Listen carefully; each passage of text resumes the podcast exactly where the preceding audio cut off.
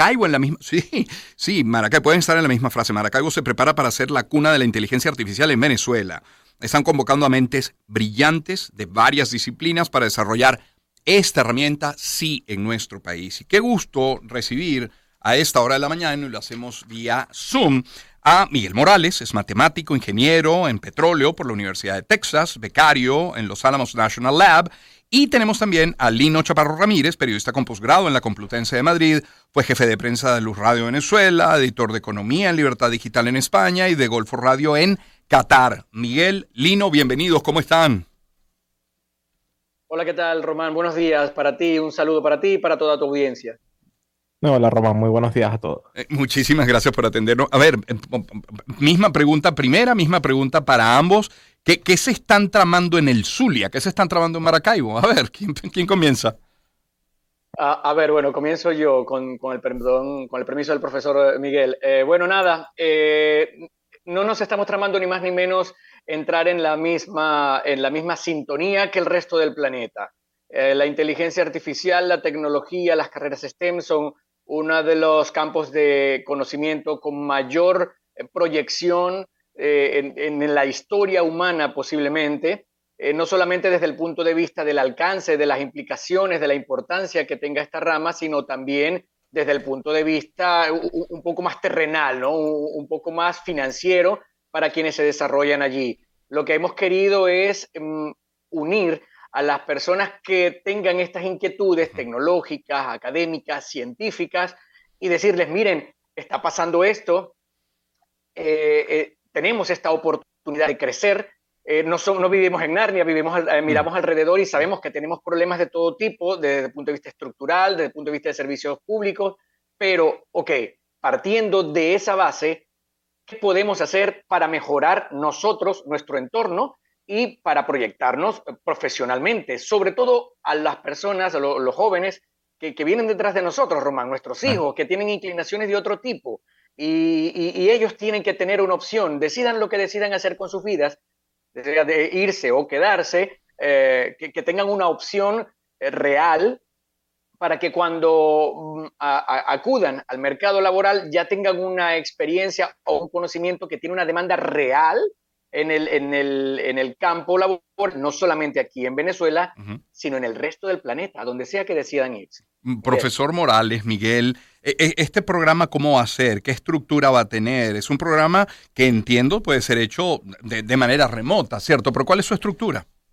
En teoría, sí, eh, muchas gracias, Román. Eh, estamos planeando hacer ocho semanas, ah, ocho fines de semana y dividirlo en básicamente dos secciones. El principio es eh, cómo utilizar el data science, la ciencia de datos, cómo manejar datos grandes, cómo analizarlos e interpretarlos. Y la segunda parte sí ya cómo aplicar técnicas de machine learning a diferentes tipos de data. data médica, data de imágenes, el computer vision, data eh, de, ingeniería, diferentes eh, aplicaciones. Y es más que nada quitarle ese, ese tabú de desmistificar el machine learning y mostrar que es simplemente una herramienta para mejorar y acelerar las cosas que hacemos todos los días. Hablando de aplicaciones, profesor Morales, ¿qué, procesos podrían simplificarse en un país como Venezuela a través de la inteligencia artificial? Estoy hablando de, soluciones o de aplicaciones inmediatas. Un ejemplo. un ejemplo podría ser, por ejemplo, Ah, en el campo de la medicina, muchas veces los, pacientes son muy distintos, aunque padezcan del mismo, de la misma enfermedad. Y si uno recopila todos los datos del paciente y, por ejemplo, sus datos, ah, digamos, genéticos, sus datos fenotípicos, genotípicos, todos estos diferentes aspectos, más allá de simplemente los síntomas visuales, podemos dar una mejor decisión en qué medicina entregarle al paciente en cuestión de segundos con un, modelo de inteligencia artificial. Es, la voz del, profesor, del ingeniero Miguel Morales. Tenemos también al periodista Luis Chaparro Ramírez con nosotros. Luis, ha, circulado, se ha vuelto viral en, en Venezuela un video de este fin de semana donde se muestra, digamos, uno de los peligros, de los riesgos de la inteligencia artificial y es alguien hablando y le va montando la cara y asume caras de actores y de presidentes y un largo etcétera. Eh, abre la puerta de la usurpación de, identidad que puede hacerse a través de una fotografía, de un video, y eso incluye la voz además. Más allá del miedo, más allá del temor que pueda generar, creo que es importante lo que hace, ¿no? Porque lo peor ante una situación de temor es el, paralizarse. Hay que indagar, hay que instruirse, ¿cierto, Lino? Eh, sí, de hecho, Román, acabas de tocar un punto que también vamos a tratar en el, en el curso. Hemos decidido dividirlo en dos desde una parte las habilidades duras, digamos, que son las que trata el profesor Miguel Morales, y del otro lado las habilidades blandas, entendidas como comunicación, ética, trabajo en equipo, que son muy demandadas en la industria y que eh, no tienen un entrenamiento académico formal. Eso que tú acabas de decir ciertamente es uno de los aspectos que vamos a tocar, el aspecto ético, porque resulta que eh, la inteligencia artificial de hace un año no tiene nada que ver con la que estamos viendo hoy en día. La, la generación de imágenes a través de inteligencia artificial, sonidos, videos cortos de momento, aunque eso es lo que hemos podido ver, mucho más profundo es lo que ya puede hacerse y que todavía no hemos tenido acceso, eh, está modificando todas las barreras de conceptos éticos, legales, morales, intelectuales eh, e incluso profesionales, porque nos estamos enfrentando a una herramienta que literalmente puede hacerlo todo, desde usurpar identidades, como tú lo acabas de decir, voces, eh, hacer eh, scams o estafas telefónicas, hasta generar textos o um, entablar una conversación con los LLM o, Large Language Models, que son los que como ChatGPT o Gemini nos han, nos han asombrado al mundo desde el año pasado hasta ahora. La inteligencia artificial hasta de momento no tiene ninguna barrera y la parte, digamos, ética o moral del desarrollo de esta tecnología está de momento siendo eh, dictada por las empresas que desarrollan inteligencia artificial.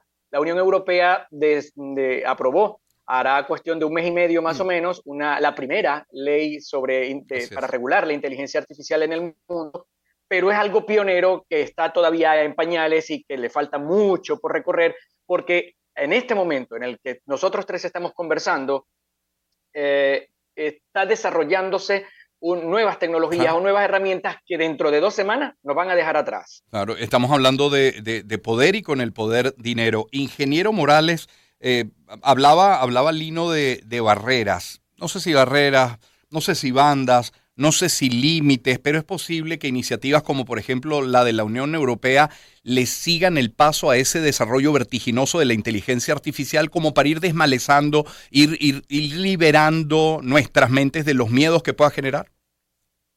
Sí y no. La verdad yo creo que depende también mucho del usuario, ya que es algo extremadamente flexible. Cualquiera con un conocimiento de cómo eh, armar estos modelos de inteligencia artificial es capaz de llegar a hasta ese punto. Sin embargo, es muy, muy específico y complicado y se necesita bastante entrenamiento para hacer tal cosa de tal tamaño como son los deepfakes, eh, la generación de caras y voces. Y ya eso se basa más en las empresas grandes, como dijo Lino, o en los equipos más profesionales, más formados de desarrollo de inteligencia artificial. Y es más una colaboración, diría yo, entre las grandes compañías y los reguladores y todo eso para poder mantenerse al mismo paso. Lino, fecha de arranque son ocho fines de semana en dos secciones, pero fecha de arranque y cómo inscribirse en el, en el taller, en el curso. Bueno, nosotros comenzamos el próximo sábado, este próximo sábado, Dios mediante, tenemos prevista esa fecha acá en Maracaibo. Hay dos modalidades, tanto presencial, que, estamos invitando a la gente a que haga acto de presencia, porque ciertamente pues ah, eh, para nosotros es importante fomentar la interactividad. Comenzamos el próximo sábado, Dios mediante. Pueden obtener toda la información a través de nuestras redes sociales, si me permite, Román. Arroba, arroba ton618.ven de Venezuela, porque es la iniciativa, el nombre de la iniciativa que le dimos, y arroba CityVen, pero City al revés, por Ciencia y Tecnología de la Innovación. Ok. CityVen. Allí tenemos, ah, van a tener toda la información eh, y, bueno, eh, todavía quedan algunos cupos. Afortunadamente hemos tenido una respuesta bastante aceptable. Hemos comenzado, querido comenzar con un pequeñísimo el grupo, algo manejable, ver cómo, cómo está la receptividad, ver si de verdad la gente se inscribe, si está interesada en el tema. Y eh, manejar un grupo que, pudiera, que pudiéramos eh, atender eh, de, forma, de forma responsable. Bueno, siendo que es en el Zulia, tienen a su favor que es hoy la ciudad con, con la mayor velocidad de Internet, ¿cierto? En Venezuela. Tal cual, tal cual. Hemos tenido esa, ese privilegio después de eh, una cosa, entre, tanto, entre tanta paliza que nos han dado, pues sí, al menos podemos eh, eh, ahorita presumir de eso. Entonces, arroba CityVen, C-I-T-I, ambas I son latinas, o I de iglesia, CityVen, todo pegado, ¿cierto? arroba CityVen por C, C, Y de Yaracuy, T de Turquía e I de, Inglaterra. Ah, vale, vale, vale. Entonces, listo, corregido acá. Sería como al revés. Exacto, corregido entonces. Agradecido a ambos, el ingeniero Miguel Morales. Gracias, ingeniero. Feliz día. Muchas gracias, Román. Muchas gracias. Gracias, Lino, por este tiempo. Todo el éxito. Gracias a ti, feliz día para ti también y feliz semana para toda tu audiencia. Muchísimas gracias, muy amable. Es el ingeniero Miguel Morales, matemático, ingeniero en petróleo por la Universidad de Texas, becario en Los Álamos National Lab, y Lino Chaparro Ramírez, es periodista con posgrado en la Complutense de Madrid, fue jefe de prensa de Luz Radio en Venezuela, editor de Economía en Libertad Digital de España y de Golfo Radio en Qatar. Son las 8.23 minutos de la mañana. Permítame compartir algo.